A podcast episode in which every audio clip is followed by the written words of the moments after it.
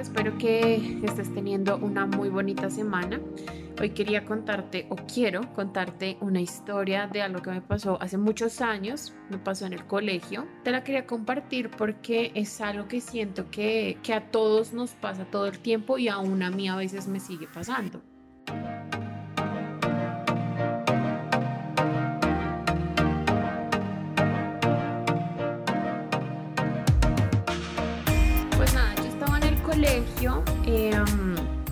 Estaba como en noveno, décimo, no me acuerdo muy bien el curso en el que estaba. El caso es que tenía una amiga con la que había tenido por mucho tiempo una relación súper chévere. Éramos súper unidas, nos contábamos todo, salíamos juntas los fines de semana, ella se quedaba en mi casa, hacíamos pijamadas, era una relación muy bonita, pero ella se empezó a alejar mucho de mí y a mí se me hizo muy raro porque hacíamos trabajo juntas, o sea, de verdad éramos muy unidas, parecíamos siamesas.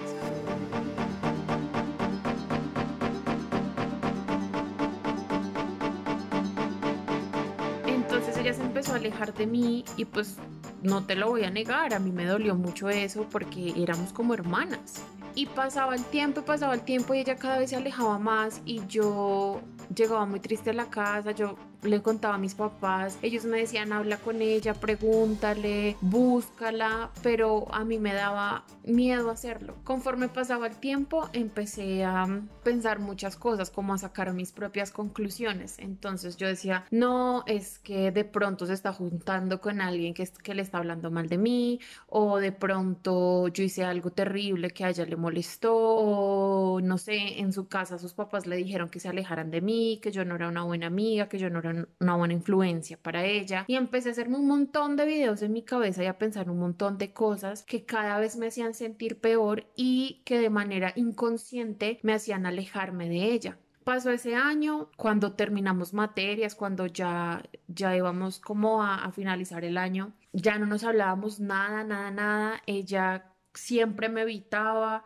Cuando estábamos en el descanso, pues nosotras compartíamos todo el tiempo, como, como te decía, pero de verdad ya cada una por su lado, ya pues cada una empezó a tener sus amigas diferentes, hacer sus trabajos con otras personas. Entonces ya para los siguientes años ya no nos hablábamos nada, nada es nada. Y bueno, digamos que de alguna manera yo, yo lo dejé atrás, lo solté entre comillas. ¿Y por qué te digo entre comillas? Porque yo siempre tenía en mi corazón esa idea o esa, esa, pregunta de qué pasó, qué hice, qué le dijeron, qué ocurrió, qué pasa por su cabeza. Pero por mucho tiempo me hice un montón de videos en mi cabeza que terminaron de alejarnos y de dañar nuestra relación. Así que nada, cuando ya estábamos en 11, pues yo ya tenía mi grupo de amigas con las que me pasaba todo el tiempo, todo el descanso, salíamos, todo. Y ella igual tenía, tenía su grupo de amigas. Cuando ya nos íbamos a graduar, yo me acerqué a ella porque dije, bueno, no tengo nada que perder, ya terminamos el colegio, ya pues cada una va a hacer su vida, va a entrar a la universidad, va a hacer otra cosa, pero ya nos vamos a ver en el colegio. Entonces em, me acerqué a ella antes de la ceremonia de graduación y le pregunté ¿Qué pasó? ¿Por qué te alejaste de mí? ¿Por qué tomaste esa actitud? ¿Por qué, ¿Por qué me odias? ¿Por qué no me quieres? Porque yo sentía en mi corazón que ella me odiaba, que ella no me quería, porque yo sentía que me miraba horrible, que me miraba con desprecio, que me miraba como si yo fuera un moco y eso me dolía un montón. Entonces yo, yo empecé a pensar muchas cosas y, y a pelear conmigo misma porque yo dije fue mi culpa.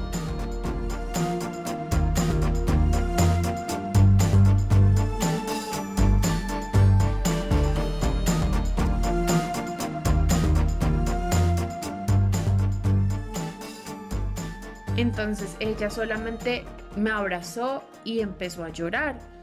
Y pues obviamente yo la abracé porque yo siempre le guardé cariño, o sea, era como mi hermana.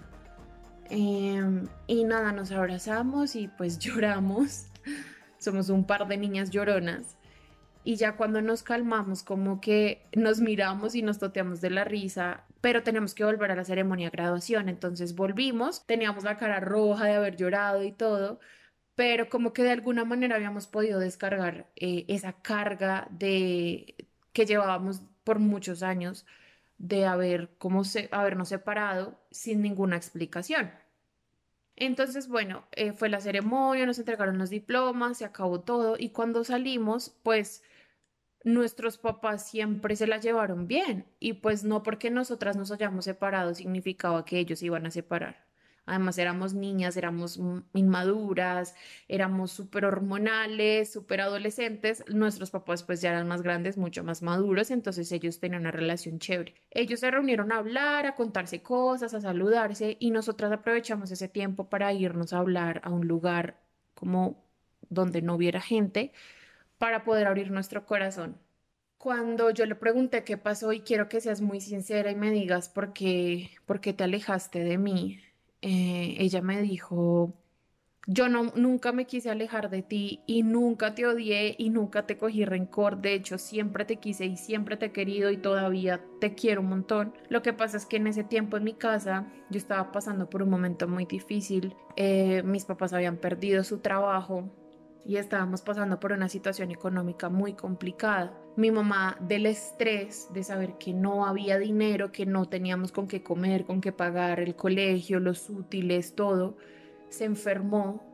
Una enfermedad súper rara que aún los médicos no le encuentran explicación, pero pues que ya con el tiempo se ha podido controlar más porque mis papás después encontraron trabajo, entonces la situación se empezó como a, a normalizar pero fue un tiempo muy difícil porque yo tuve que trabajar como unas horas y por eso yo llegaba aquí al colegio muy cansada porque no, no podía dormir, aparte tenía que hacer tareas, me acostaba súper tarde y después ayudar a mis papás porque mis papás decidieron vender como empanadas, arepas y así como comida rápida y yo los ayudaba a preparar esos alimentos. Entonces nos acostábamos súper tarde y yo llegaba aquí al colegio muy cansada. A veces me costaba prestar atención a las clases, tenía que preguntar a, las compañeras del salón eh, lo que no había entendido y yo no quería que tú me vieras así. No porque me diera vergüenza, sino porque para mí era muy difícil vivir esta situación ya en mi casa y no, no quería contaminar a otras personas con esta situación y por eso me alejé. Cuando ella me contó esto, a mí se me partió el corazón porque yo decía, ella tuvo que pasar por esta situación sola y yo no estuve ahí para poderla levantar. Sí, no era mi culpa que ella no me hubiera contado, pero de alguna manera me sentía mal.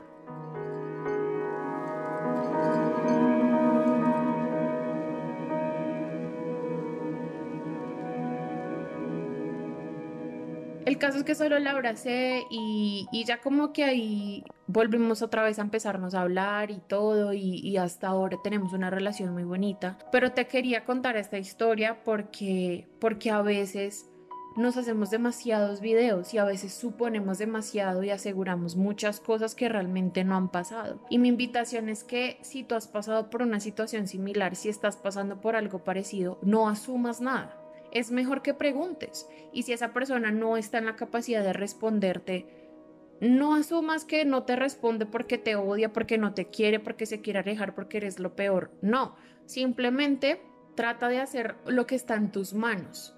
Y si es imposible ya que esta persona te dé una respuesta, déjalo así pero no supongas lo peor, porque no mejor supones lo mejor, porque no mejor piensas las cosas positivas, las cosas bonitas, las, las posibilidades mejores del caso.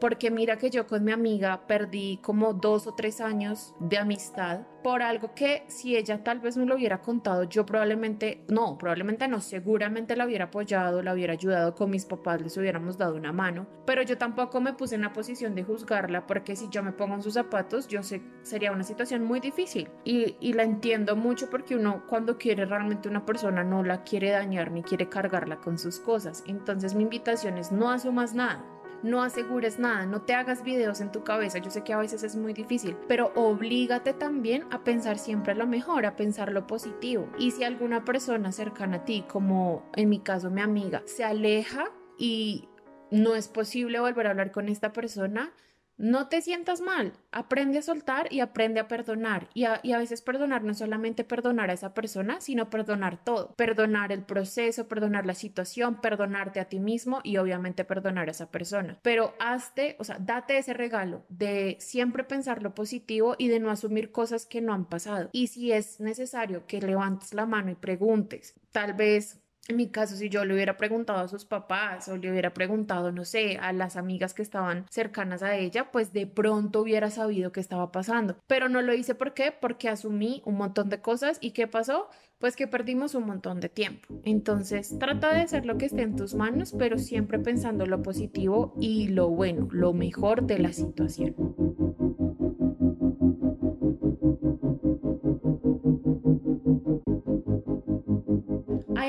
Encanta de uno de los salmos de David, es que él le dice a Dios que examine su corazón y sondee sus pensamientos, porque a veces es muy difícil, a veces las situaciones te llevan a pensar lo peor, pero el hecho de que tú le puedas con tranquilidad decirle a Dios como ven, ayúdame a que mis pensamientos sean siempre los mejores, eso te va a ayudar a tener relaciones más sanas con los demás y contigo mismo.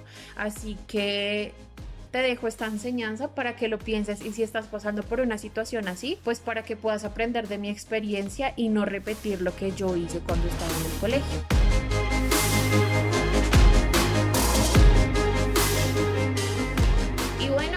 Historia de esta semana. Espero que te haya gustado, que te haya servido, que te haya enseñado algo nuevo. Y ya, nos vemos en, mi cuenta de Instagram. Acuérdate que es arroba hablemos un rato raya al piso podcast. Allá podemos tener conversaciones chéveres, allá estoy subiendo contenido, puedes escribir comentarios o mensajes. Y ya, eso fue todo por esta semana. Espero que te haya gustado y nos vemos la próxima semana con una historia nueva.